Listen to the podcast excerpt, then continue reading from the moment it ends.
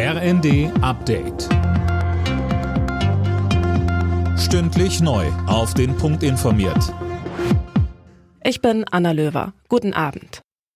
Tanken und Heizen wird bald deutlich teurer. Der CO2-Preis wird im kommenden Jahr deutlich erhöht. So sieht es der Haushalt 2024 vor, auf den sich die Ampelspitzen nach langem Hin und Her geeinigt haben. Außerdem soll die Schuldenbremse wieder eingehalten werden.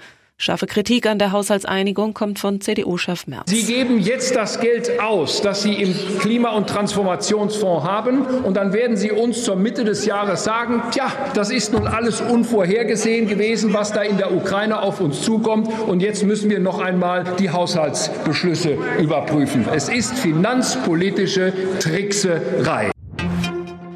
Die Ergebnisse der Weltklimakonferenz stoßen auf ein geteiltes Echo. Bundesaußenministerin Baerbock sagte, Regierungen und Unternehmen wüssten nun, dass sich Investitionen in fossile Energien nicht mehr rechnen.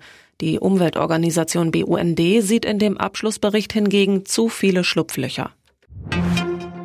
Bahnreisende müssen sich nach den Weihnachtsferien wohl wieder auf Streiks einstellen. In der Augsburger Allgemeinen drohte GDL-Chef Weselski mit längeren Arbeitskämpfen ab dem 8. Januar. Mehr von Tom Husse. Die Lokführergewerkschaft werde die Blockadehaltung der Bahn im Tarifkonflikt aufbrechen, sagte Weselski. Vor gut drei Wochen hatte die GDL die Verhandlungen mit der Bahn für gescheitert erklärt.